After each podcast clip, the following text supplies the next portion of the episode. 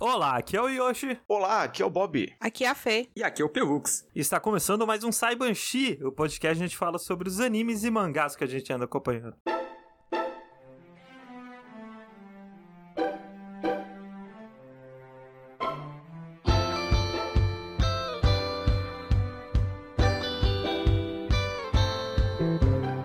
Mas antes de continuarmos, como sempre, queria aqui agradecer aos nossos apoiadores lá no Apoia-se e no PicPay. Se você quer nos ajudar, considere ir no PicPay procurar por RKST Podcast e dar uma olhada lá nos nossos planos de assinatura. E no Apoia-se é só você entrar em apoia.se barra RKST Podcast e nos ajudando com um valor de 15 reais ou mais, você pode fazer como o Gabriel Temporim, Como o Paulo Fernando. Como o CJ. Como Marcos Barbosa. como a Carol, Como o Mano Pereira. Como o Jonas Harrison. Como Bruno Aguena, o Yuji. como o Diego Batista. E como o Wesley Rodrigues. Todos esses que a gente mencionou o nome nos ajudam com 15 reais ou mais. Então, se você quer ter o seu nome aqui eternalizado todo começo de podcast, pensa assim, gente. Daqui a 85 mil anos, arqueólogos vão estar 85 fuçando a internet e aí eles vão encontrar esse podcast e você vai ter seu nome pra sempre eternalizado no começo, sabe? É muito difícil imaginar 85 mil anos pra frente, né? É loucura. Assim, com certeza não vai ter mais humanidade na Terra, pelo menos. Não, não tá vendo ter mais nem terra. É. Talvez não tenha mais nem Não, terra. até a Terra vai ter, porque a Terra dá um jeito. Vai ter uma pedra voando, assim, você vai ter vida em volta dela. é, não, se vai ter Gente, vida. assim, ó, 85 mil anos em questões astrológicas não é nada. é, é assim, nada, né? é. É nada. Não, assim, eu não tô dizendo que o Sol vai destruir a Terra, mas a vida em volta a gente vai ter destruído, sabe? Ah, Ah, não, é. entendi, entendi. Ah, com certeza. Não, mas eu acho que se a gente morrer, a Terra se cura, sabe? Ela regenera. Já diria é, o cara lá do Jurassic Park, né? Life finds a way. É, é. É, isso, a vida dá um jeito. Mas, bem, gente, como foram as semanas de vocês? A do Bob e do Pelux eu sei, É. que foi parecida com a minha. Assim. Gente, doideira. No caso, a nossa vida é só Elden Ring agora, né? Todo tempo livre a gente só joga Elden Ring. A gente já tá com tipo 80 horas, menos o Yoshi que faz speedrun, que tá onde, no mesmo ponto que a gente tá no jogo, só que metade do tempo. Se- Assim, Às vezes é porque eu sou bom, tá bom? eu, assim, eu planejo minha semana inteira pensando quantas horas livres eu vou ter pra jogar o Elden Ring, assim. É uma loucura. Mas essa semana, além do Elden Ring, aconteceu uma coisa muito boa. Chegou a cadeira nova pra mim, finalmente. Uou. Ou muito chique. Tava cinco anos com a cadeira veinha, tava pro gasto, mas veinha. Vocês não sabem, chat, mas o Bob sentava numa cadeira de metal da escola. Quase.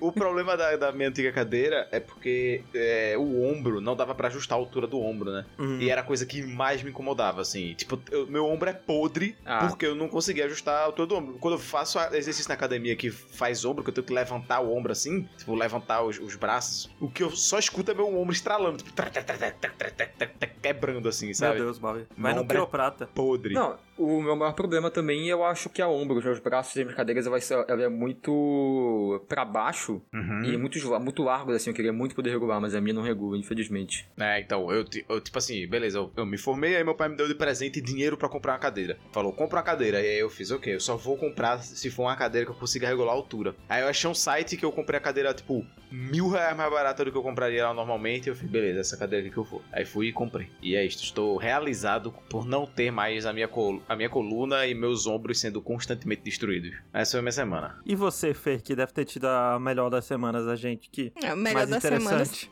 Pior, porque eu não, eu não tive férias de carnaval, então eu trabalhei todo dia. Meu Deus. E Coitada. tomei minha terceira dose, que a Pfizer me derrubou. E eu passei uns dias, dois, assim, mole, com febre, mas... Mas tá vacinada agora. É que isso aí, importa. Chica Vax. É, vacinada. Você conseguiu, pelo que sua terceira dose? Ah, não, né? Ainda não. Eu, eu devo ir, sei lá, amanhã, algum dia em breve, ver se tem de novo lá. Mas ainda não. Elden Ring não deixou, né, tu sair de casa Ah. pra, pra ver vacina.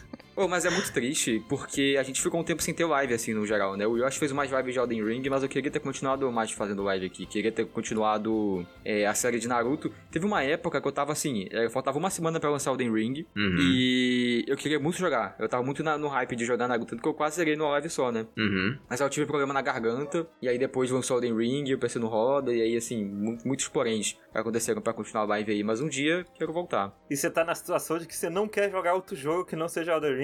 É, É. E o meu PC não vai aguentar rodar o, o Elden Ring em live, né? Já mal roda fora. Eu ainda tentei fazer live de Elden Ring, mas meu PC deu tela azul. Em meia hora assim eu fiz, ah, foda-se, vou desisto. É. Triste. Perdão, chat. Perdão pela nossa ausência, mas eu sei que vocês entendem. Voltaremos. E pra você que está ouvindo isso no seu feed, no Spotify, no seu agregador de podcast favorito, pois saiba que agora nós também fazemos lives na Twitch. Inclusive, a gravação desse Simon X está sendo transmitida ao vivo. As pessoas, os seres humanos que estão no nosso chat, estão vendo as nossas faces, os nossos rostos, os nossos músculos da cabeça.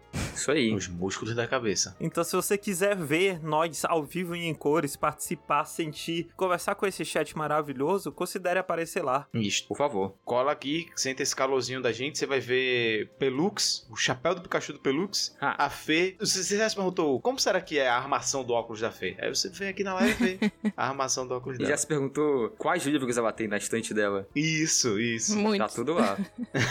Aí você aí tem, tem escrito ali, eu nem sei o que é que tá escrito ali, hidrologia. Isso. Que tragédia. Ela tem um livro de hidrologia gigante. O pior que é assim, ó. É metade livro técnico e metade livro de fantasia. é, porque eu já tô vendo que ali na parte de trás tem os Game of Thrones É, ali. os Game of Thrones. Tem um livro de Hamilton, ó. Tem um Hamilton, bonitão. Olha aí. Olha só. Ah, é, esse livro bonitão mesmo que você mostrou uma vez. É, e esses aqui embaixo são os meus crimes, que são os mangás. Isso. Deixa tudo... Se fosse você botava a cortina na frente, escondia os caras. É, Ele, ele- ele não aparece, ficou cobrindo com a cadeira na frente.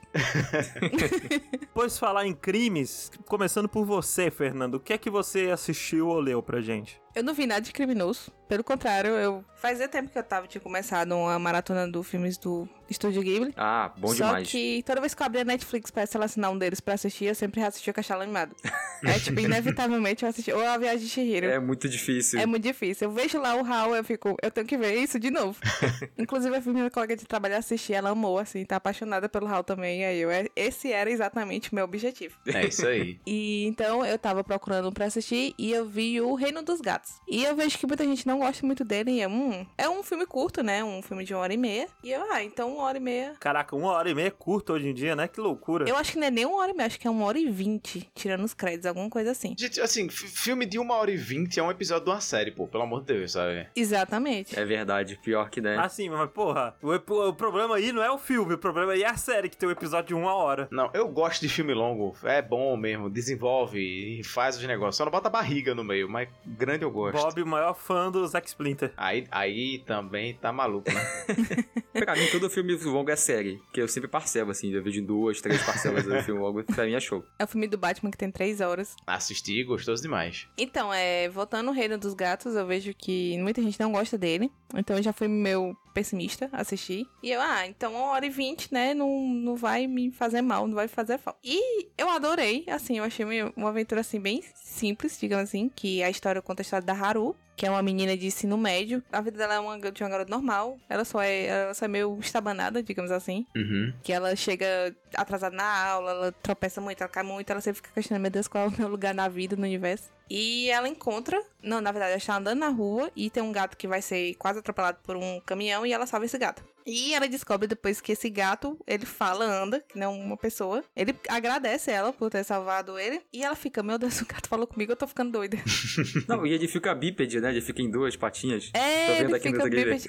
E aí, mais tarde, ela acorda de madrugada, tem, tipo, um- vários gatos bípedes, assim, na rua dela, dizendo que ela salvou o príncipe lá do reino dos gatos e que o rei quer agradecer ela, Caramba. Hum. de alguma forma. Aí ela fica, eu tô ficando doida, isso aqui é um sonho, não é nada que tá acontecendo. E no andar da história, justamente, é as aventuras que ela vai passar dentro desse reino dos gatos, que de uma hora, uma hora ou outra ela vai ter que ir nesse reino, porque os gatos não deixam em paz. A história é basicamente isso, ela no reino dos gatos, porque a partir de que ela começa a ficar muito tempo no reino dos gatos, ela começa a se transformar em um gato. Ah, Hum. Caraca. Mas ela começa a virar um gato-gato ou começa a ficar, tipo, furry, sabe? Humanoide, com pelo e rabo, ela, tipo, ficando quadrúpede, assim, vai ficando algo mais monstruoso a transformação dela. Não, fica, fica igual os gatos assim do, do, do próprio desenho. É os bípedes com, com cabeça de gato, né? É. Ah, Ele fica assim com cabeça de gato. E é engraçado porque o gato que ela salvou não, ele quase não aparece na história. E aparece mais o rei, que o rei, inclusive, é muito ruim. Ah.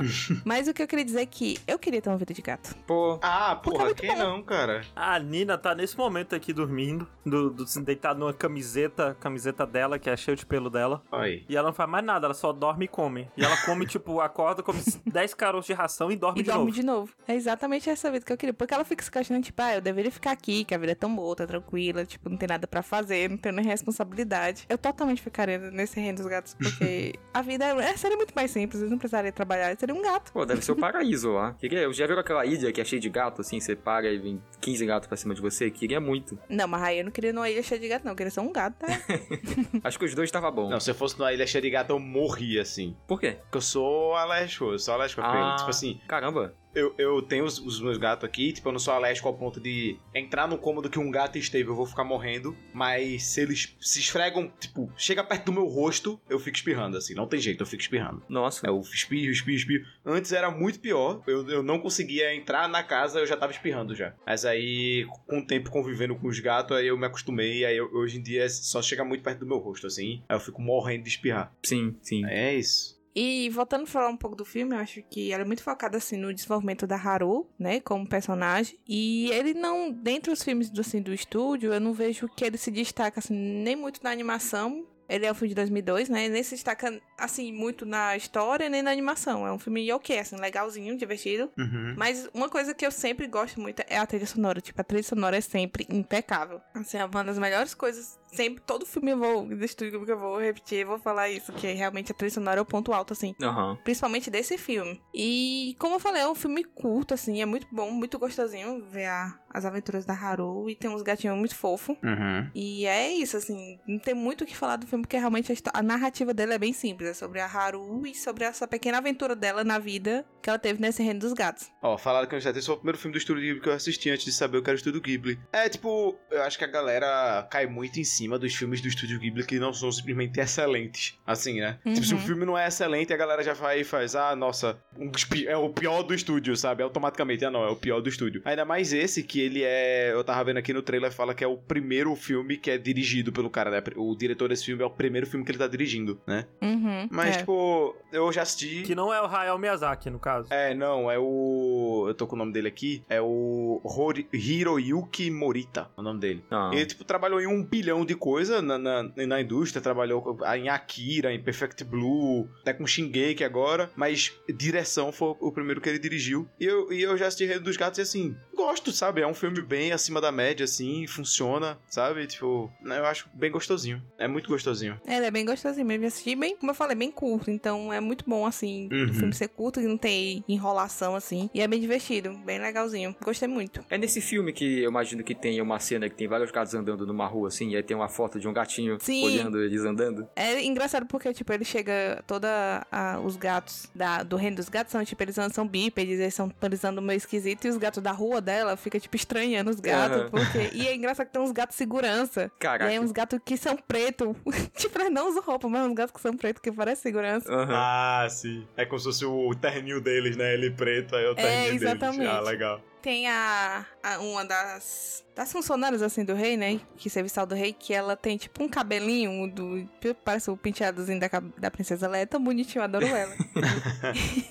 e os gatos também são bem bonitinhos, assim, muito, são muito fofos, assim. Eu sou a louca dos gatos, mas eu, eu, assim, eu amo demais, são muito fofinhos. Tem um gato que ele usa cartola e roupa, sapato, assim, mas também Sim, aquela super é- chique. Ele aparece é no muito trailer, bom. ele é muito bom mesmo. É, se eu não me engano, ele aparece em algum outro filme que eu ainda não assisti, mas eu vi al- algum comentário sobre isso. Mas é um bom filme, O Reino dos Gatos. Tem outro filme de gato de animação, muito, boni- muito bom também, que é o Olhos de Gato. Acho que vale a pena ver também, Fê. É, é curtinho também, acho que é 1 hora e 40, sei lá. Hum, é, eu acho que eu já vi esse filme. É bem, bem, bem, bem fofinho, assim, é muito fofinho. Enfim, Irei ver também. Então é isso, O Reino dos Gatos disponível na Netflix. show!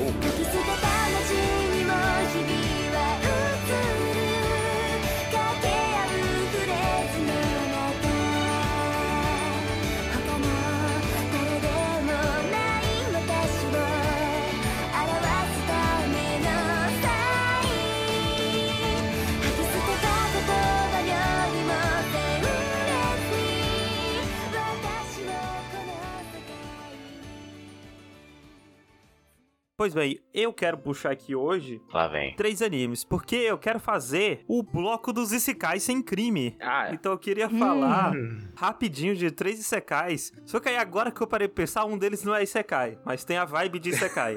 eu tô curioso que eles são sem crime. Mas vamos lá. que é, Ah. são sem crime. Ó, o primeiro deles que eu tava lendo chama The Unwanted Undead Adventurer, que é basicamente, deixa eu só ver o nome dele em japonês, que É Nozoma no Fushi no Boukensha. é, é exatamente isso. Nozoma no Fushi no Boukensha. O nome Isso. não significa nada pra gente, mas em tradução é, livre, é basicamente o, o aventureiro morto-vivo. E sobre o que ele se trata? Ele é uma história que se passa num mundo de fantasia, onde existe uma guilda. Existe uma guilda de aventureiros, onde você tem uma medalhinha que você vai subindo de nível. E aí tem esse personagem que ele é um aventureiro há 10 anos já, e ele é um aventureiro de bronze. E o sonho Que dele... é o nível mais baixo. E ele é o nível mais Não. baixo dos aventureiros de bronze. Não, bronze não é o mais baixo. Ah, ok. Ah, ok, ok.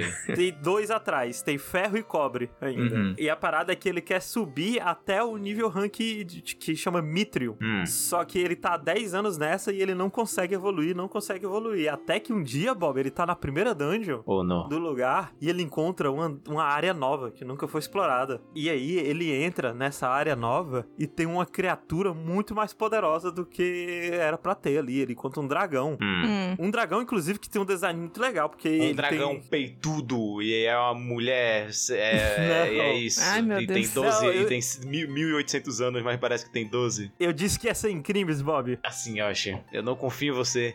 Esse é o problema. Mas bem, o dragão que ele tem um design muito interessante, porque ele tem tipo uns braços humanoides junto com as asas. Hum. E a cabeça de dragão mesmo. Eu acho ele muito curioso. E a parada é que o dragão come ele, só que aí ele não morre, ele vira um esqueleto. Um esqueleto igual os que tem na dungeon. Putz. Só que com, com todo o equipamento dele e tudo mais. E nesse mundo tem uma parada que os monstros, eles podem matar outros monstros e evoluir. E aí ele pensa se agora aquilo, essa experiência não funciona com ele. Então sobre o que vai ser a história? A história vai ser sobre ele avançando aos poucos, evoluindo aos poucos, matando outros monstros e se transformando em monstros mais poderosos. Hum. Mas ele não. Ele não, tipo, perde a consciência dele e tal, né? Ou não, ele tem não, que... ele continua com a consciência dele e tudo mais. Mas ele não é obrigado a, sei lá, guardar aquela dungeon. Ele tem que ficar lá o Não. resto da vida. Não, ele pode sair tudo, inclusive. É, como é que ele sai? Tipo, então ele pode simplesmente sair da dungeon e ir pra outra, é isso? Tipo. Pode, mas. Por exemplo, ele não. Bem no comecinho isso, gente. Ele não sai porque ele é um esqueleto. Ele fala, porra, se eu sair, o pessoal vai vir e vai me matar. Hum. Então ele precisa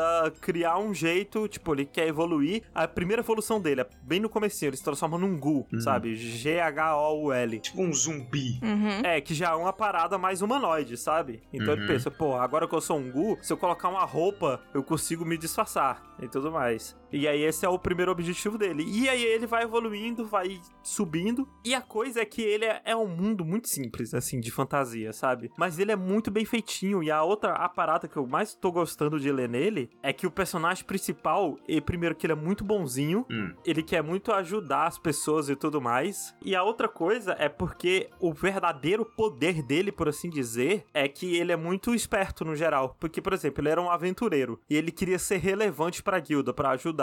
Então ele era, ele mesmo se encarregou de ajudar aventureiros que chegam novos, sabe? Ele conhece todo mundo, ele sabe o nome de todo mundo, ele é amigo de todo mundo. Então tem vários aventureiros que eram nível baixo que chegaram e foram subindo e ele conhece, então ele tem vários contatos, sabe? Ele é uma pessoa muito querida no geral por todo mundo. Mas aí o pessoal vai, deve ter aquela cena, né? Tipo, ah, quem é você, o esqueleto? Ele falou, não acredita, sou eu e tudo mais, né? Ele tem que tentar Não, então. re- reconquistar a confiança das pessoas, eu imagino. Por exemplo, logo no começo, ele vai conversar com, sei lá, a recepcionista da guilda. Ou não, ele vai conversar, sei lá, com o ferreiro. Aham. E o ferreiro reconhece na hora que é ele, por causa dos trejeitos de fala, Hum. sabe? De, de, de- de como a pessoa age e tudo mais. Sim. E o, o pessoal, ele é um personagem muito legal, por assim dizer. E, por exemplo, quando rola de aparecer aventureiros mais pra frente e ele ajudar, é uma construção de mundo muito legal, porque ele explica como funciona a dungeon, como funciona a magia nesse lugar. Ele tem uma coisa ruim, que é, tem uns designs de algumas personagens femininas que aparecem mais pra frente que não são dos melhores, assim por dizer. Não é um absurdo de criminoso, mas ao invés da pessoa tá com a armadura de dungeon, de coisa, né? Ela tá com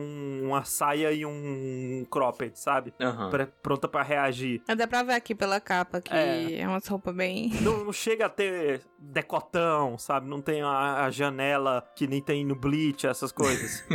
Infelizmente já vimos muito pior. Já é. é, é que é aquela coisa que a barra é tão baixa, É. né? Que de, de não ser tão ruim, você, ah, ok, vai, isso aqui eu aguento, tudo bem. E tem umas personagens femininas legais, tem umas personagens femininas, tipo, poderosas, aventureiras e tudo mais. Ele tem sistema de RPG assim, tipo. Não, ele não tem sistema de level nem nada. É um mundo de fantasia. Esse que, tanto que esse é o que não é Isekai. Mas ele tem a energia de um Isekai, por assim dizer. Porque a- o personagem principal evolui e tudo certo. Ok. O segundo anime que eu queria falar, esse sim é um Isekai, Hum, lá vem. que é o Ascendance of a Bookworm. Ah, Ah, bom. olha aí. Sobre o que é o Ascendance of a Bookworm? A Ascendance of a Bookworm é sobre essa, essa mulher que morre, ela é transportada para outro mundo no corpo de uma criança. E a parada é que ela é uma pessoa que ela é muito viciada em livros. Hum. Ela é uma a bookworm, ela ama ler, literatura é a vida, é a paixão dela. Tudo que ela quer fazer da vida é ler e ajudar outras pessoas a lerem também. É, ela até trabalhava numa biblioteca, né? Porque ela estar cercada de livros, podendo ler Isso. o máximo possível. E aí ela é transportada para um mundo de fantasia medieval, onde o acesso a livros é praticamente inexistente, sabe, para as pessoas. Só que é muito nobre que tem acesso a livro. E o objetivo dela é mudar isso. Sim, sim. O pessoal mais comum, assim, nem sabe direito o que é papel, né? Sim. Nem sabe ler, nem sabe escrever. Pois é, então ela, a parada é ela usando dos conhecimentos dela, porque, como ela é uma viciada em livro, ela sabe tudo sobre a produção de livro, sobre produção de papel, sobre como funciona uma fábrica, coisas assim. E é ela usando dessas informações pra tentar espalhar a literatura pelo mundo. Parece legal. É, você ia gostar, Fê. É muito wholesomezinho assim, tipo, ela é muito fofinha, a personagem. Zero crimes. É um Isekai, zero amaldiçoado, é... Tipo assim, ela meio que quer melhorar a vida de todo mundo, né? Não é só livros, tipo, ela quer melhorar a comunidade. Então, sei lá, ela aprende a fazer shampoo. Sim, E aí ela é lava o cabelo dela e da mãe Uhum. dela com shampoo. E aí fica, oh meu Deus, ela com o cabelo tá brilhoso agora. como ela leu muito, ela sabe Ela sabe. várias. Sabe. quando você tem vários conhecimentos de coisas pequenas, assim? Tipo, ah, eu, eu Uhum. sei que se eu misturar esse óleo com esse, ah, com esse abacate, eu passar no cabelo, meu cabelo fica cheiroso e bonito. Aí ela faz isso, entendeu? Uhum. Passar babosa. Isso. Eu sei fazer uma vela natural, coisas assim. E aí você vê que, por exemplo, ela tem um cabelo, ela fica com o cabelo brilhoso o anime inteiro. Ela e a mãe dela ficam com o cabelo brilhoso porque elas usam shampoo. E a irmã? É, e a irmã. E outras pessoas não, as outras pessoas têm o cabelo, tipo, com a cor chapada, assim, porque eles não usam. Mas aí ela depois conhece pessoas nobres, e aí os nobres também têm o cabelo brilhoso, porque os nobres têm acesso a shampoo, entendeu? Então, Uhum, tipo, é, uhum. é, é bem essa vibezinha, assim. Eu gostei da premissa. É, e ela começa também a ajudar com outras coisas, tipo, conhecimento comum que pra gente é normal hoje em dia, mas que na época medieval não era, sabe? Tipo, ah, não deixa, não faz a sua cozinha ser do lado do cemitério, É. sabe? Conhecimento básico. Isso, ou então, ó, se misturar esse tempero com esse tempero aqui, ó, fica gostoso. Se colocar essa fruta com essa fruta, fica gostosa. Várias coisas assim e. E as inúmeras tentativas dela também de tentar fazer um papel, né? Pra, pra, pra conseguir escrever e ler, enfim. E ela vai, tipo, ah, vou, vou tentar fazer negócio em tabloide, né? É tabloide que chama? Que é, tipo, um barro, né? Escrever no barro. Ah, eu Isso. vou tentar fazer um papiro aqui usando uma cana que tem aqui perto. E por aí vai. E vai E, tipo, por exemplo, ela é muito boa em matemática em comparação com o pessoal, sabe? Ela é muito mais inteligente, por assim dizer, que o pessoal. Uhum. E ela usa dessa inteligência pra tentar ajudar todo mundo. Ela ensina matemática pro cara, ela ensina o pai, ela aprende a ler, porque primeiro ela é transportada pro outro mundo, é outro idioma, é outra escrita, é uma parada diferente. Aí ela aprende a ler e começa a ensinar o pai dela a ler, sabe? Coisas assim. É, no começo ela não sabia nem falar a língua deles. É. Só que isso é meio ruchado. Ela não tem que aprender desde o zero como que é o alfabeto. Ela, tipo, ah, o meu corpo se adaptou. Depois aí meu corpo lembrou, uma parada assim. Mas ela nem sabia a língua. É, resolvendo um problema que seria um trabalhão pra escrever depois. É, é. Mas tem duas temporadas agora do anime e o mangá ainda não acabou, mas ele tá bem mais avançado. Ele é baseado numa light novel também. Eu li bastante do mangá, assim. Eu li mu- muito, eu li no mangá muito além do que o anime foi até agora. É, eu acho que eu vi uma e meia, ou eu terminei essa segunda, eu não lembro agora. Mas eu vi um tanto também. Eu nem cheguei a terminar a primeira temporada, mas eu, o- tudo que eu assisti eu gostei assim. E o Rafa, né, o nosso amigo, tipo, é um dos animes favoritos da vida dele, assim, né? Tipo, ele adora esse, esse, esse desenho. É muito, muito, muito bom, é muito gostosinho, sabe? Ele é muito de boas, todo mundo é muito não, não existe tanta filha da putagem, sabe? Ah, De vez em quando a gente tá assistindo, sei lá, One Piece, e aí tem um flashback que faz paralelo ao racismo e tem um monte de pessoas sofrendo, e às vezes você só quer, porra. É importante, né, discutir isso, animes discutir esses pontos, mas às vezes eu quero só um negocinho gostosinho. Às vezes só quer ver o pirata esticando só. Às vezes eu só quero ver o. Tudo que a gente A precisa. menina fazendo shampoo, sabe? Fazendo as pessoas felizes, coisas assim. E a Ascendência of Bookworm é muito bom nesse sentido. E o terceiro anime que eu vou falar aqui, terceiro mangá no caso, que também não é um Isekai quando eu parei pra pensar Ah. melhor, Aí é foda.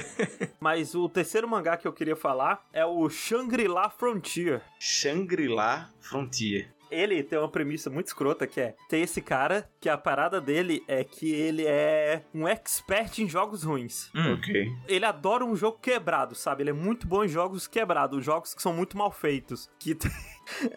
O que bloco de Isekai sem crime. O Isekai. Você vê que é difícil mesmo, né? Achar cara sem crime. Quer dizer, não é, não é sem não é, não é, não é cara, é tipo, é só blocos de fantasia sem crime, né, no caso. Enfim. Mas esse cara, ele é muito, muito viciado em jogos ruins. Então ele sempre joga uns negócios que tem uns hitbox zoada, que é muito mal equilibrado, que não tem balanceamento nenhum, sabe? Uhum. Que roda mal. Jogos competitivos, multiplayer. Não, jogos MMOs no geral, ele dá a entender. Ah. E já tá no futuro, tá na época dos VR do Sword Art Online, sabe? Hum, queria. Então os jogos são, ele coloca o óculos e ele é transportado pra aquele mundinho. Até que um dia ele vai na loja e aí a dona da loja fala: Ô, você sempre vem aqui e compra os jogos merda, né? Por que você não em jogar um jogo bom, pelo menos uma vez?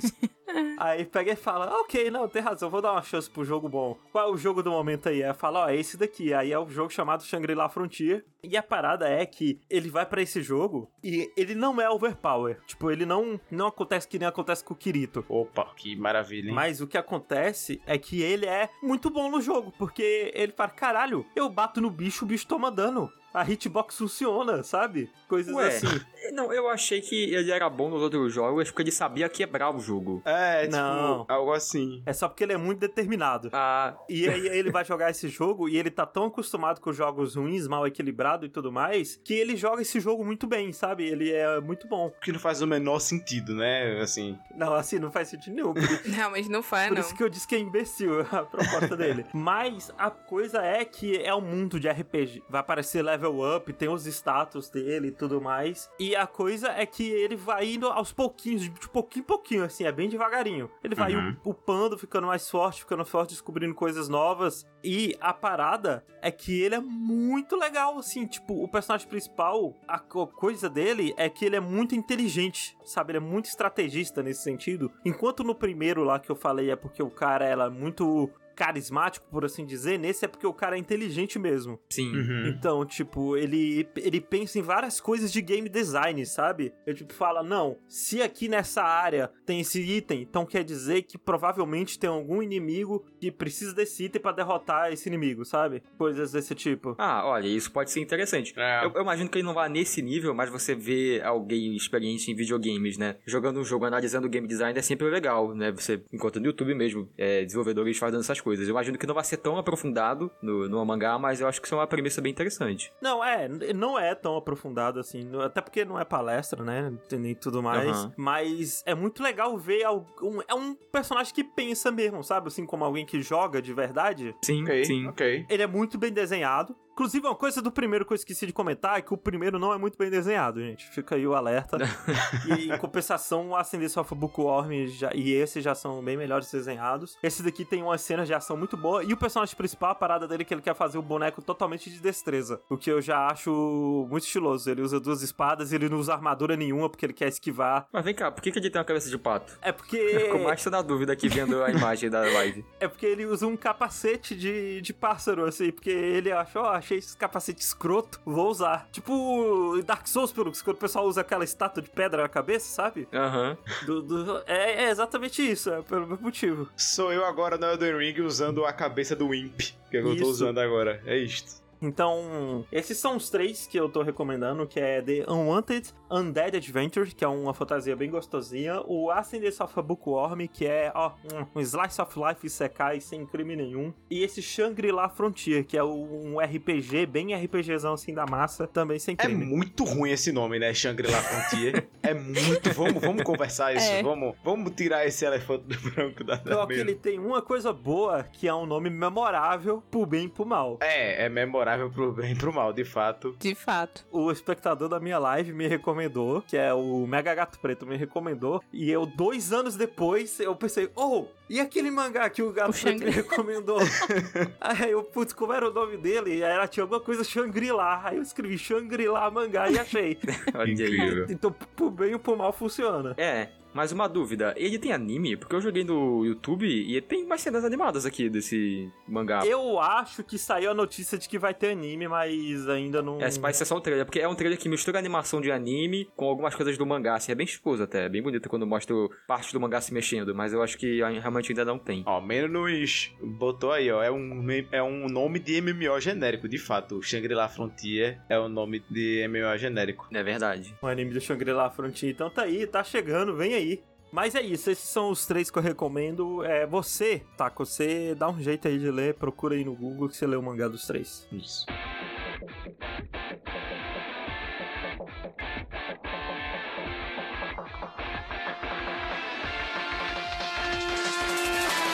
E eu, hoje, vou falar de dois animes aqui. Um deles é bem rapidinho, então acho que por isso eu vou falar de dois. Vai ser só uma coisa que eu vi durante esse tempo aí. Porque, de novo, eu tô numa fase que eu não tô vendo muito anime. Ah. e aí aconteceu Caso de de que. Elden Ring, né? Caso de Elden Ring, muito possivelmente. Mas uma coisa que eu vi tem um tempo já, esse filme saiu, se não me engano, no geral, eu acho que quando ele foi lançado, ele saiu em outubro do ano passado, mas aí eu vi recentemente na Netflix me recomendando lá, filme de anime, pareceu bonito pelas imagens que me mostrou, e eu fui ver, ele chama Child of the Kamiari Month, ou em japonês, for mais familiar pra você, Kamiarizuki no Kodomo, ou sei lá, tradução minha, Criança do Mês Kamiari, né? Ele é o filme do estúdio Eden Films, que tá fazendo muito anime, né, recentemente. É o mesmo estúdio que fez Terraformers e é o mesmo estúdio que fez um anime que eu comentei tem um tempo já, né, o Tatoeba Last Dungeon, que é aquele anime do menino que é mega forte, mas acha que é fraco. Ah, esse, esse Ah, parece aí o vai. melhor. Sim, sim, sim. É, ele, eu não, não vi muito mais além do que eu comentei lá, mas era, era mais bacaninha. E agora, a história, né? Ele é sobre essa menininha que quando ela era criança, assim, a vida toda dela, né? Mas desde que ela era criança, ela gostava de correr com a mãe dela, porque a mãe dela era atleta, é, tipo, era a paixão da vida dela correr, né? Ela fazia maratona e tudo mais. Só que aí, acontece um acidente, você não sabe muitos detalhes, você vai descobrir mais vendo o filme, a mãe dela morre e ela acaba tendo um trauma de, com a corrida. Ela consegue, tipo, ela continua correndo, ela ainda tem essa paixão por corrida, mas ela, quando vai, por exemplo, mostra no começo, ela fazendo maratona na escola, ela tem uma competição lá. Ela é bem novinha, assim, ela tem acho que uns 13 anos. E ela tem um. Ela tem uma hora que ela trava, ela não consegue. Ela lembra de um dia lá que ela imagina a mãe dela na plateia, assistindo ela, e ela deixa a galera passar, ela não consegue continuar, né? Hum. O começo do filme, basicamente, é mostrando como é que era a relação dela com a mãe, como é que esse trauma tá afetando ela e como é que ela tá com a relação dela com o pai agora, né? Porque ela só mora ela e o pai, ela é o pai e a mãe, agora só ela e o pai. E o pai dela é um cara muito legal, assim, ele tem pouco destaque no filme, mas eu gosto muito do design dele, ele é um pai bem jovem, assim, ele deve ter, sei lá, é, 28 anos e deve ter tido ela bem jovem. E ele é um cara muito, ele tá tentando muito ali ajudar ela, ele é um cara muito legal, ele não tá, sei lá, mega afundado no poço de tristeza, sabe? Porque perdeu a esposa, não, não- não caiu pro mundo do álcool, ou coisa do tipo como você poderia imaginar em várias outras obras. Ele é um cara que tá ali tentando muito a- a ajudar ela. Caramba, ele é muito jovem mesmo. É, ele é, ele é muito novinho. É o cara de óculos que aparece no trailer pra quem estiver vendo ao vivo. Oh, que. Que bonito, né? Ele parece, pelo menos no trailer, parece bem bonito, né? Pega o pai dela. O anime, o no geral. anime. Do jeito que o Bob falou, realmente parecia o pai dela. Também. Mas é, o, o- Eu gosto muito dos designers no geral, eu gosto muito do como que ela é. Tem um personagem que vai aparecer que é um coelho, que eu acho ele bem bacana também. Mas vamos chegar lá, porque um dia ela teve esse trauma aí, ela não consegue concluir a maratona dela, e ela sai, se isola assim pro mundo, ela tá muito triste e tudo mais. E ela coloca uma pulseira que era da mãe dela antigamente. Quando ela coloca essa pulseira, o tempo praticamente para, ele fica muito devagarinho, assim, e tá chovendo na hora, e você vê que as gotinhas estão caindo muito devagar. E aparece entidades na, na frente dela, assim, ela começa a ver criaturas que não são do normal, né? Por exemplo, esse personagem que é um coelho, chega pra ela e é um coelho falante e tal, e diz pra ela que ela é da família do. Pô, É, é um termo agora que eu não vou lembrar, mas a mãe dela, eu acho que é Idaten, um negócio assim Hum. ela trabalhava para os deuses e ela levava os ingredientes de uma refeição que rolava todo ano numa certa região do Japão lá. E que ela tinha que agora seguir o legado da mãe levando esses mesmos ingredientes e tudo mais, porque senão aconteceriam coisas terríveis pra essa região, porque os deuses iam ficar tristes, aí sei lá, a colheita ia começar a, a ser pior, né? Coisas nesse, nesse sentido iam acontecer. E é muito interessante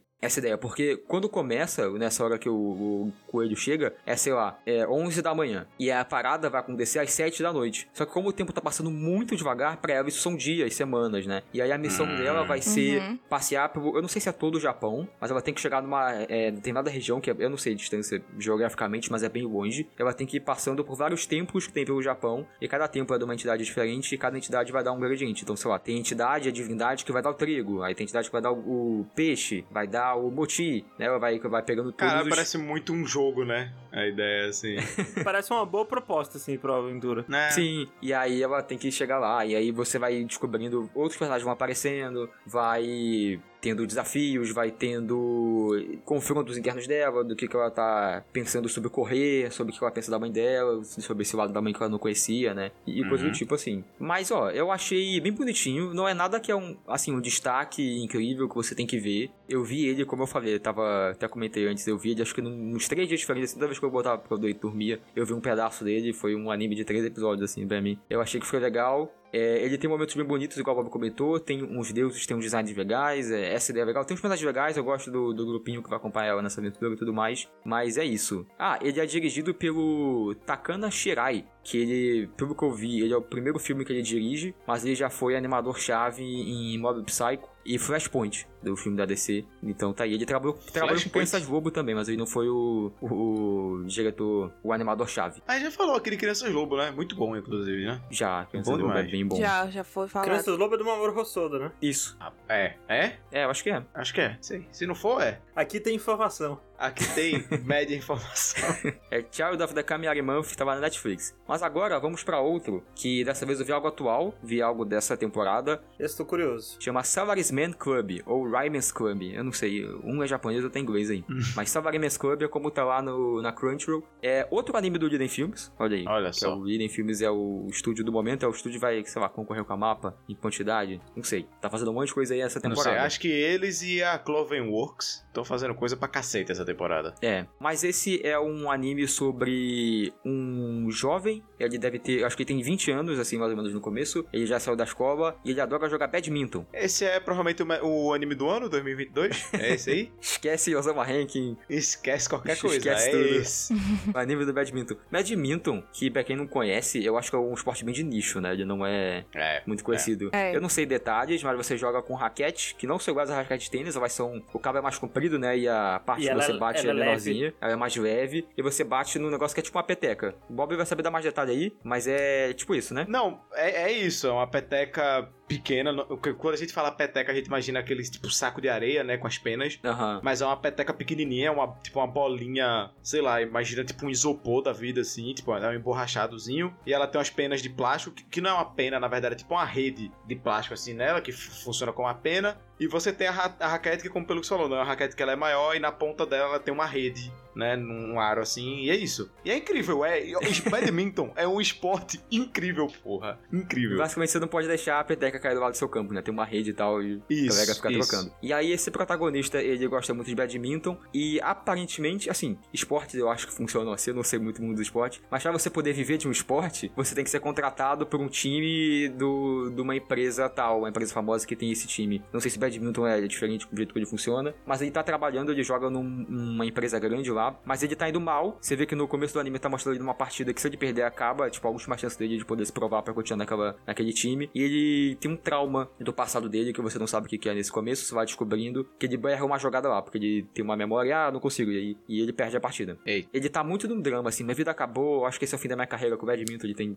19, 20 anos. Aí ele tá pensando assim. E, ó, já ah, pontuo nesse começo, ele tá no trem comendo, logo do uma das primeiras cenas do anime. E é muito bem animada, uma hora que ele pega, puxa a marmita assim, bota no colo dele, aí abre a marmita e coloca um azeite de pimenta em cima assim e começa a comer sushi. Assim, o anime todo parece muito bem animado, tipo, as, as cenas, principalmente as cenas de, de jogos, né? Parece ser muito bem É, animado. sim. As partidas. Pro- pro- Procure aí, gente, o trailer, que no trailer tem uma sequência que é só de jogada de badminton. E é muito bem animado, assim, assustadoramente Sim. bem animado pro anime de Uhum. badminton. né? Como assim pro anime de badminton? né? Você tá diminuindo o grandiosíssimo esporte de badminton, porra. Pelo amor de Deus. E tem o Kiryu do Yakuza, se eu não me engano. Tem, é, tem um personagem que é o dublador do Kiryu, faz ele. Mas é, você tá falando da animação, realmente eles fazem muito bem os impactos, sabe? Quando, você, quando o cara bate, ele tem todo o efeitinho em volta do, do vento, assim, né? Do impacto que teve no ar, do, do- da peteca indo, do, da peteca rasgando o vento, assim, indo de um lado pro campo do outro. Isso. É porque peteca, tipo, quando, no badminton, quando você acerta, o lance inteiro é tipo, como,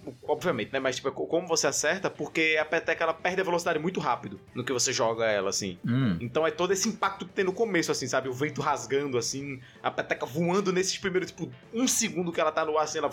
E logo depois ela perde muita velocidade. E aí, tipo, aí depois a outra pessoa também tá e dá essa explosão e vai. E aí eles fazendo essa explosão bem bonitinho mesmo. Pelo trailer aqui dá pra ver que é bem bonito, assim. Eu acho até interessante você comentar isso, porque eu vi quatro episódios por enquanto, e até agora eles mal explicaram o que é badminton, sabe? Tem sessões do jogo, você vê eles jogando e tal, eles comentam algumas coisas, mas eles não dizem as regras, eles não estão se aprofundando em técnicas, sabe? Porque é muito difícil comparar, né? Mas a minha maior referência desse tipo de anime é Haikyuu. E no Haikyuu você entende muito de vôlei, pelo menos eu não jogo, mas é. você sai com a impressão de que você entende o que é o esporte, você entende as técnicas de que eles estão usando, assim, o que eles estão pensando, né? Como é que os jogadores estão se movendo pra entender o, o adversário, qual jogada ele pode fazer naquele momento, qual ele não pode. Uhum. É porque badminton, nesse quesito, ele é mais simples, por assim dizer, porque geralmente é um contra um, né? Às vezes você pode jogar, às vezes tem, tem categoria que é em dupla, né? Dupla contra dupla, mas a regra é, é muito simples, né? Não pode deixar a peteca cair e é isso, pronto, acabou, assim, tipo, a peteca vai, se você deixou cair no chão, você perdeu. É isso, tipo, se caiu do seu lado... Não, mas não tem alguns pormenores, tipo, porra, tem que passar por cima da rede.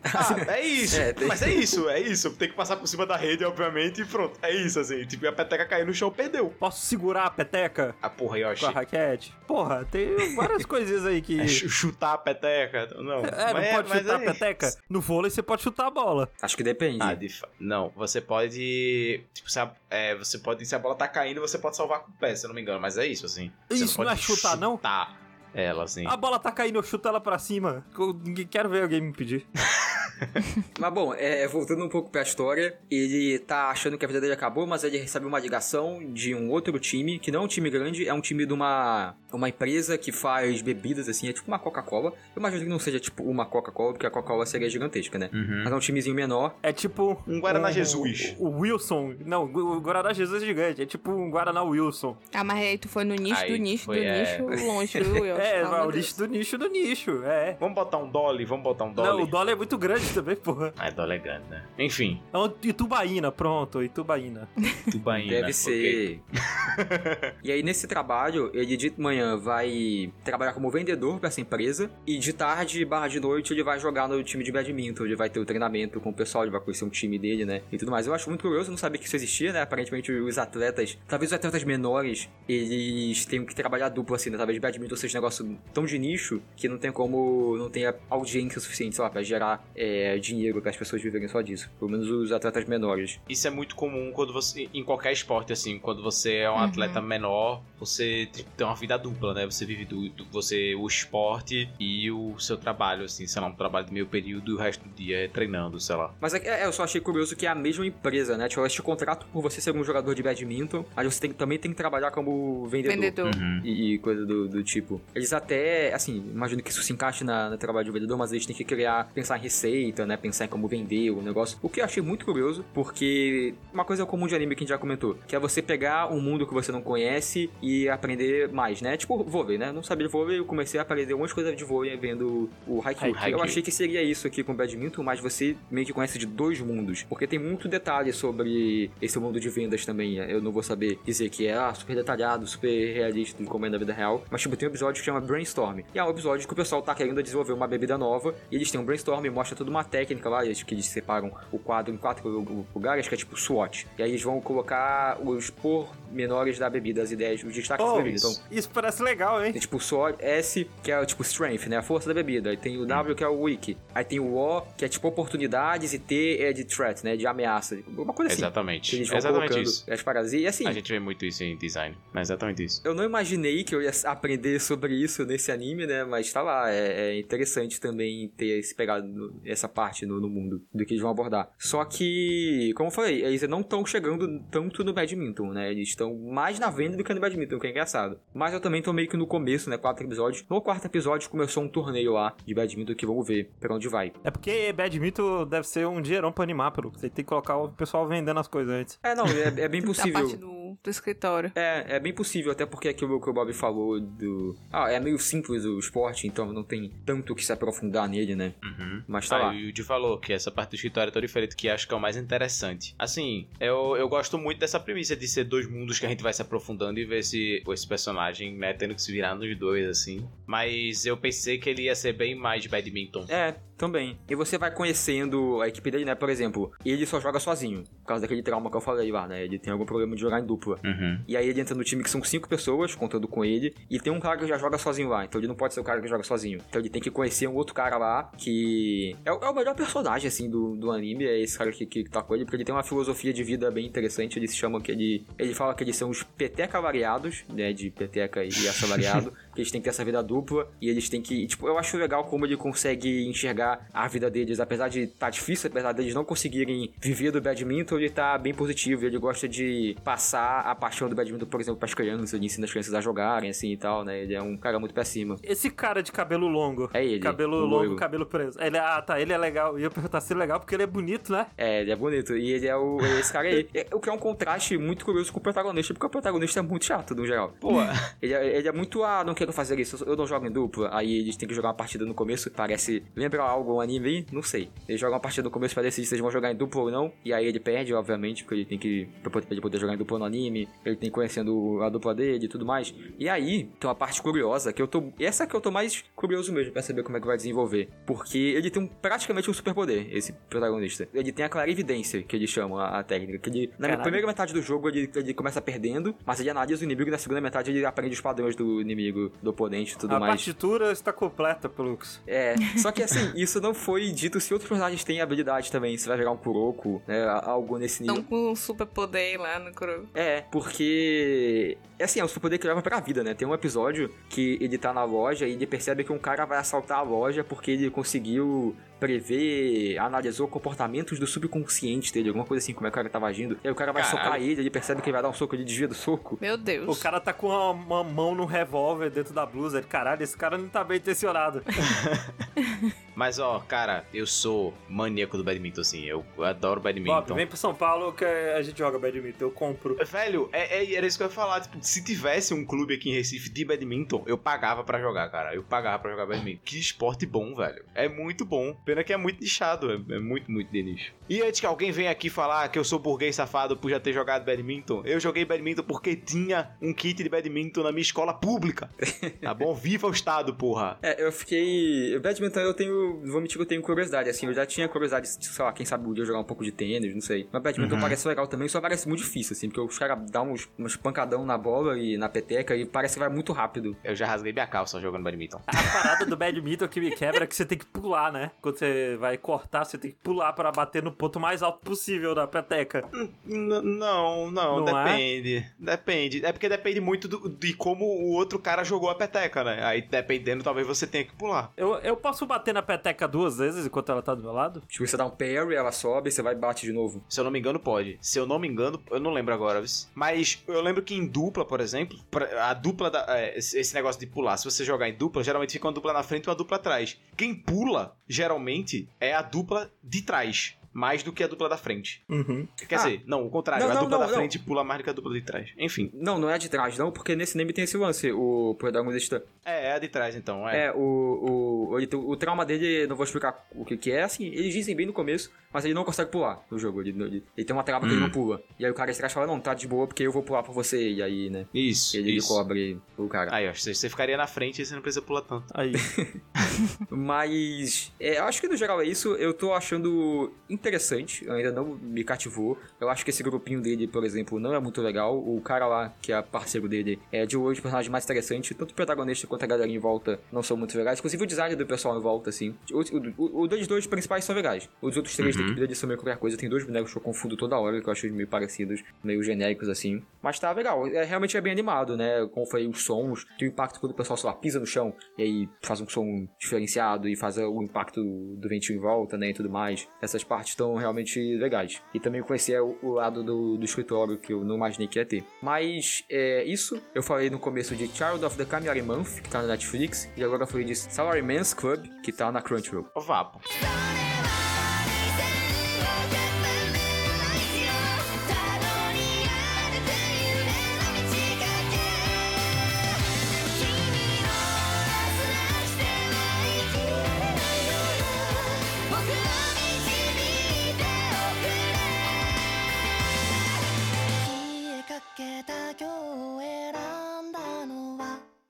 り余るほどの奇跡。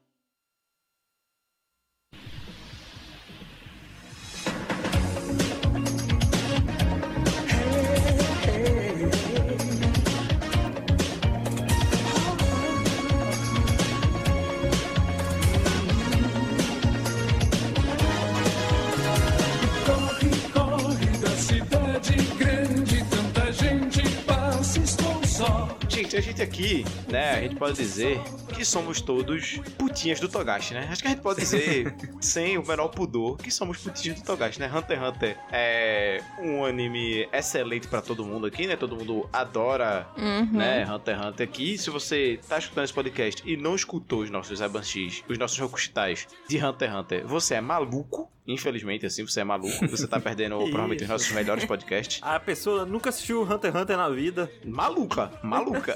Mas é, Eu não sei como é que eu vivi tanto tempo sem Hunter x Hunter na minha vida. pois é. É, eu acho que é pra falar que Hunter x Hunter é possivelmente o melhor mangá que tem. Ou o melhor anime. Assim, Assim- tá, é um concorrente muito forte. De Shonen, né? Pra mim, de todos. É, não, pra mim é de Shonen, assim. Hunter x Hunter, pra mim, é facilmente o melhor Shonen que eu já li. Pra, tá, tá melhor que One Piece, acho melhor que Naruto, acho melhor que Bleach, acho melhor que Dragon Ball. Opa, que barra alta, hein? Cada vez mais subindo a barra. Mas bem, é, então, Togashi, né, ele, ele fez Hunter x Hunter, mas antes de Hunter x Hunter, ele teve um outro grande sucesso, né? Que foi Yu Yu Hakusho. Né, Yu Yu Hakusho, ele é também um shonen porradaria franca do, do Togashi, que assim, quando eu era criança, eu assistia, não, assisti tudo, mas eu assisti bastante quando criança, e aí eu, hoje, aí eu, esses dias eu tava, porra, eu quero ler Yu Yu Hakusho, porque é, para mim é muito mais fácil ler do que assistir as coisas, assistir anime, é muito mais fácil ler pra mim, porque eu, sei lá, vou no banheiro, eu tô lendo um capítulo e é isso, assim, sabe? Tipo, eu consigo ler muito mais rápido do que eu consigo assistir, acaba sendo mais de boa nesse sentido. Eu fiz, porra, eu vou ler Yu Yu Hakusho pra lembrar das coisas, pra ver como é que é, e principalmente pra ver como que o Togashi escrevia antes de Hunter x Hunter, né? Porque Uhum. né, assim, Togashi, ele é,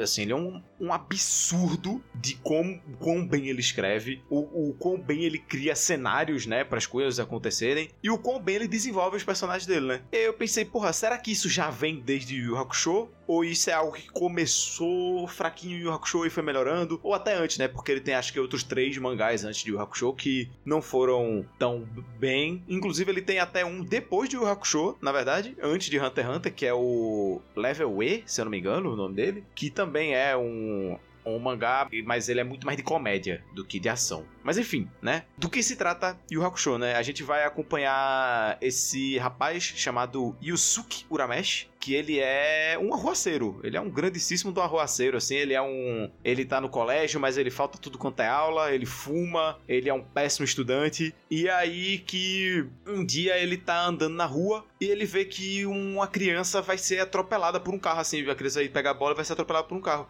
E aí ele pula e salva a criança, assim. Ele se joga pra salvar a criança e morre no lugar dela. Vale? E- só que aí quando ele morre, chega um espírito que é o responsável de levar as almas pro céu ou pro inferno, né? Que é a Botão, o nome dela. E aí a Botão, ela assim fala: Ó, vê só, esse menino ele ia sofrer esse acidente, mas ele não ia morrer, não era pra ele morrer agora. Ele ia sair ileso. Ele ia sair ileso e ninguém nunca imaginou que você se mataria Foi pra salvar. salvar. essa criança. Então a gente não sabe se tu tem que ir pro céu ou pro inferno. Então, fica aqui de boa pro tempo viajando comigo aí pelo mundo, porque a gente não sabe o que vai fazer contigo. E aí ele fala: beleza.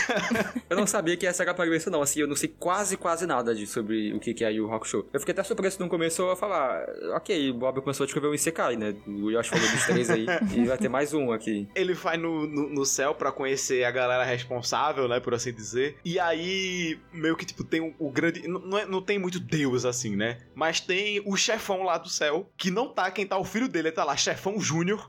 e aí ele vai lá falar com o Júnior, e o Júnior vira assim e fala, ó, vê só, então a gente pode fazer o seguinte, ó. Eu vou te dar esse ovo aqui, e esse ovo, ele vai, vai absorver suas energias negativas ou positivas enquanto você estiver vivendo aqui nesse período, né? Antes de você reencarnar. E vi- vivendo entre aspas. Enquanto você Vivendo estiver como aspas, né? espírito aqui. Isso. E aí, depois, quando esse ovo chocar, a gente vê se tu merece reviver ou não. E é meio que, que é essa proposta, né? É a proposta do começo. Do começo, do começo. E, e é, é muito louco isso, né? Que assim, ele começou com uma ideia e ele mudou essa ideia completamente, assim. E o Hakusho, quando ele pensou esse começo de Yu Hakusho, eu tenho certeza que ele não tava imaginando pra onde que Yu Hakusho ia, né? Porque esse, esse começo do, do Yu Hakusho, principalmente do mangá, porque no anime o começo é diferente, o co- o começo do anime é mais, é mais rápido do que o do mangá. Digamos que o Yu Hakusho se torna uma coisa. Aí o anime chega muito mais rápido nessa coisa do que o mangá.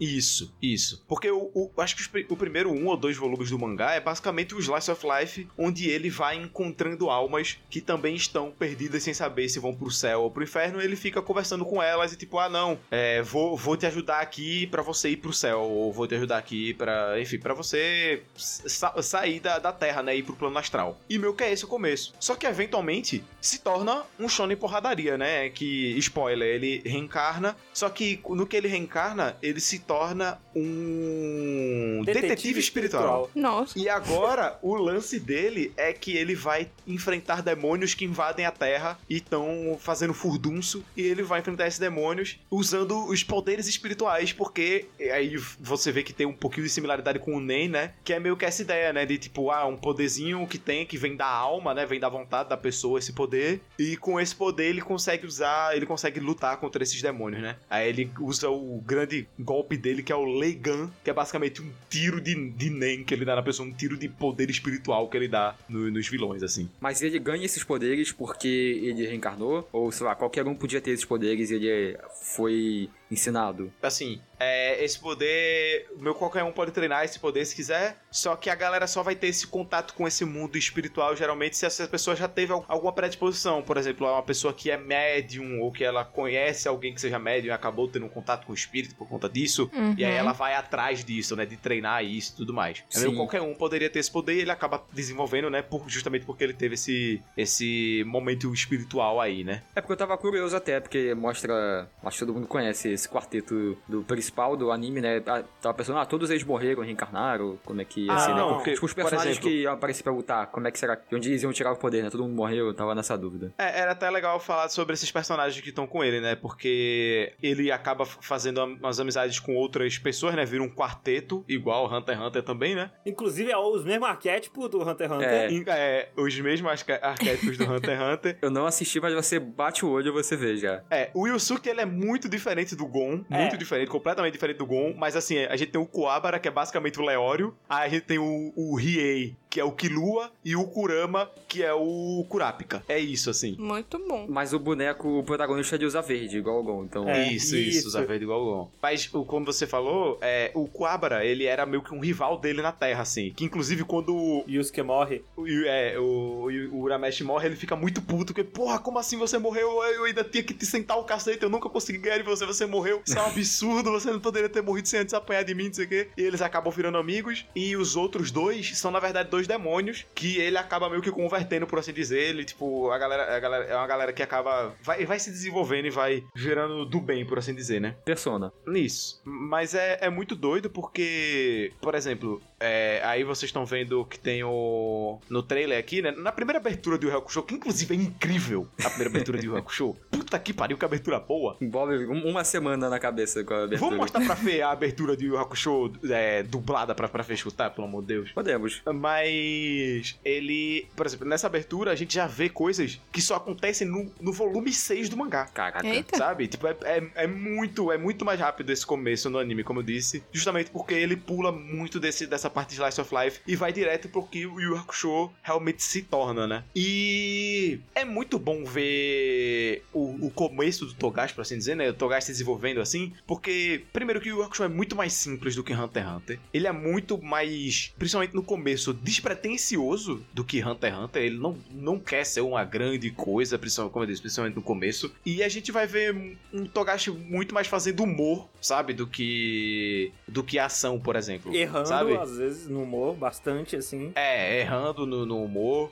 Importante mas... ressaltar que Yu Yu Hakusho tem muita piada que é um produto da sua época. Ah, sim, sim. Assim, é até comum, por assim dizer, né? Tipo, é- não é comum que eu tô querendo dizer, mas todo mundo conhece, é, enfim, comum, que é aqui tem um, uma personagem trans, e aí ele vai enfrentar ela, e aí, tipo, ah, é homem ou mulher, não sei. Aí ele, tipo, bota a mão no peito pra saber se é, se é mulher ou homem, sabe? Tipo, Caramba. enfim. É quase a mesma cena do Hunter x Hunter. É, que tem no começo. Quase a mesma cena do que tem no começo do Hunter x Hunter. Uau. Mas assim, eu não sei se tem mais disso, mas é, é, também não é só no peito, na verdade, né? Que ele coloca a mão no peito e depois coloca na genitália. Enfim. É, e não, e no começo, nos primeiros episódios, tem bastante assédio. Não, Ah. é bem pior mesmo. O personagem principal assediando a, a Meiko. Ah, é, nossa, rola, rola. Mas, é- mas assim, rola nos primeiros capítulos do, do mangá, pelo menos, e depois nunca mais, assim. Eu não lembro do anime também. São momentos muito soltos. Nesses seis volumes que eu, que eu li do mangá, é, sei lá, aconteceram duas, três vezes coisas assim. E como eu disse, é, é como o Yoshi falou, na verdade, é muito fruto da sua época, assim, né? Infelizmente, É uma merda, mas. mas é isso. Assim, não é algo que me fez parar de assistir, ainda mais porque eu... ele é tão simples, ele é tão bobinho, sabe? Ele é tão leve, principalmente nesse começo, que é tão de boa de você assistir, de você deixar levar assim, sabe? E eu sei que depois ele vai pra caminhos muito grandes, assim, ele vai se tornar muito grandioso. Caminhos até que o Togashi não queria fazer. É, caminhos até que o Togashi não queria fazer, mas que essas coisas que ele não queria fazer acabou se tornando as coisas que a galera mais gostou que aconteceu e muitas dessas coisas que ele, que ele vem a fazer mais pro final do mangá se torna muito o Togashi que a gente conhece hoje em dia, né? Que é essa maneira dos jogos, das regras e por aí vai, assim. Tipo, no começo é tudo muito despretensioso, assim. Tipo, você nem imagina que é o Togashi que tá escrevendo isso. O estilo do desenho não parece nada a ver, sabe? A escrita não parece nada. Tipo, não tem nada no começo que você olha assim e fala, ok, isso aqui é o Togashi que tá escrevendo, sabe? Diferente, sei lá, do autor de OSM Pum Pum, que eu esqueci o nome dele agora, assim. Que toda a obra dele que eu leio, eu sei que é ele que tá escrevendo aquilo ali, sabe? Tipo, eu leio aquilo ali e falo, ok, é ele, é ele que tá fazendo isso aqui. Ah, at- até porque você olha a arte do cara do Yasumi Pupum, você sabe que é, ele na hora, de né? fato. Mas é isso. Inyo Asano, isso. Obrigado, tanto Inyo Asano. E antes da gente terminar esse bloco, vamos fazer react da, da abertura pra Fê aí. Cadê? É muito engraçado ele usando o poder assim. Não é? Ele fazendo a minha. É. Te falar Que obra-prima, né? eu acho que a gente tem muita nostalgia. Eu acho que a abertura não é tão boa. Não, essa música é muito boa, Yoshi! Do que, que você tá falando? Tipo, foda-se a abertura, foda-se a animação da abertura. A- Essa música é muito boa, pô. É, muito nostalgia, forte, Bob, pô. eu acho. Claro que não! É boa, mas. hum, É boa. É incrível! é muito boa essa música, pelo amor de Deus, pô. Expulso, Eu gosto muito de aberturas de que a letra não necessariamente tem que ter a ver com o anime, né? É só a música lá, com as imagens É. passando. Não, e se eu não me engano, não tem nada a ver com a letra original também, tipo, a tradução. Ah, é? É. Mas o final é igual, pelo menos, do Arigato É. gozaimasu. Ah, ok. Depois a gente tem que fazer um episódio especial aqui, a gente na live aqui, fazendo o ranking de aberturas dubladas. Olha aí. Com essas melhores aberturas dubladas, aí, é, de- dubladas. Aí tem que estar Yu Hakusho e Inuyasha no top, assim. Digimon, é porra. Digimon? Pô, Angélica Quero ser o cantando. maior Ah, de todos, Bob. O lendário É, sonhador. quero ser o maior de Pokémon todos. tem excelentes, eu acho que eu sei todos assim de cabeça. Deu até um, até um pedaço ali, até o buraquinho mais. Shaman King é forte também. Shaman King é forte, Shaman King é forte. Mas bem, breve, quem sabe um dia a gente faz aí. Mas esse foi o Hakusho, como eu disse, ele é muito. Eu acho legal ver, porque eu acho que da época dele, ele é um dos melhores animes da época dele, assim. Talvez o melhor anime da época dele, assim, de Shonen. E o mangá, ele vale a pena você ver pra você ver o Togashi, né, desenvolvendo, assim, né? Tipo, o Togashi crescendo, por assim dizer. Mesmo que ele tá fazendo coisas ali, às vezes, que ele nem queria estar fazendo. Mas acho que vale muito a pena. E acho que é isso. Esse é Yu Hakusho. Tem aí, dê seus pulos aí pra. Nossa, outra coisa, se você for ler o mangá, tenta ler inglês, assim, tipo, é, se você for tentar procurar online, né? Ele, é- acho que ele ainda vende hoje em dia, acho que ele, é- ele sai pela Panini. Acho que na- pela Panini você consegue comprar, se eu não me engano. Mas, assim, é, não tem nenhum scan, eu não achei nenhum scan BR bom de Yu Hakusho, eu tive de ler inglês. E até os inglês são medianos, assim, não são muito bons, não. Aí fica nessa. Então vê o anime, cara. Vê o anime. É isto. E você nem mencionou a dublagem do anime. Ah, é, porra! E a dublagem brasileira de Yu Hakusho tem até hoje, assim, gente que tem no coração como, tipo, a, a melhor dublagem já feita de anime, Mas, assim, porque ela é Mas muito... não é, gente. Ela não é. Não é, Mas não é- é. Gente, Não é. vocês são malucos. A, a, a- Não é. a dublagem, ela é muito engraçada. É, é porque ela, ela, ela, ela adapta muito bem as piadas, né? não, Tipo, ela não adapta. Tem coisa, Bob, que não é piada. Mas ela tira a informação pra colocar uma piada em cima. Ah, foda-se então. É isso aí. Ó, o Caiusto falou aqui, ó, que teve reprint dele pela JBC não faz muito tempo. Olha aí. Há uns três anos ou por aí. Então é isso. Na JBC... Deve estar só 45 consegue. reais o volume 1. É, exato aí. Piada maior que Não, informação. eu já desisti da vida de colecionador, porque não dá não. Triste, né, Fê? É, é, como é, é que ele fala? É. Você é grande, mas não é dois, eu sou pequeno, mas não sou metade. Grandes frases aí de É. Yu Yu Hakusho. Rapadura é doce, mas não é mole, não. Tá achando que Isso aí. berimbau é gaita? isso, isso. Porra, excelente, caralho. Mas é isso, Yu Yu Hakusho é. Recomendo demais, velho. Vê, vê aí. E é com isso, com o Yu Yu Hakusho, que nós encerramos mais o Saibanshi. Muito obrigado a todo mundo que assistiu. Muito obrigado a todo mundo que tá ouvindo isso no feed. Muito obrigado a todo mundo que tá assistindo ao vivo. Se você quiser nos acompanhar ao vivo, é só aparecer aí. Nós normalmente gravamos na quinta-feira, mas qualquer coisa é só seguir lá. Procura no Twitter como RKST Podcast, que a gente sempre posta caso a gente adie alguma coisa. O que acontece porque a vida é foda. Hoje, por exemplo, gravamos num domingo. A gente tá gravando no domingo. É. Atrasou um pouquinho. E, e é sobre isso. Muito obrigado e dê tchau, gente. Tchau. Tchau! Tchau. Tchau, tchau e até a próxima.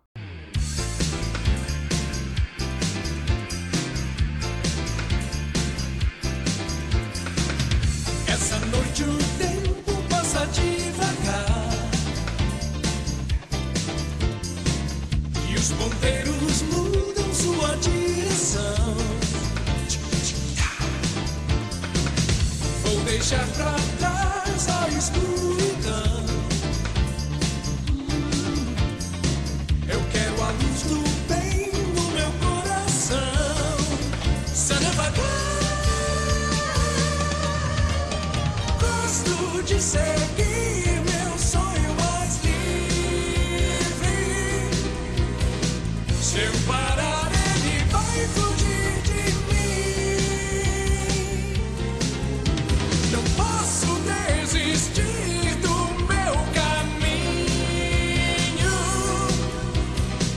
Deste sonho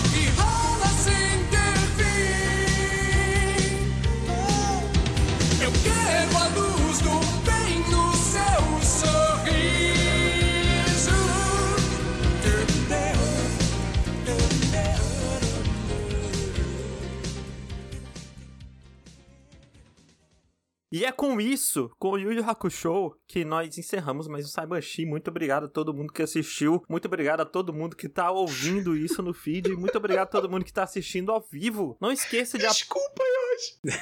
É que a Tatu mandou um. Tá chamando o urubu de meu louro. Matou o Bob. Acabou comigo. Acabou comigo, velho. Desculpa. Desculpa. Ah, O que que eu tava falando? Vamos que tá quente e eu quero jogar o The Ring.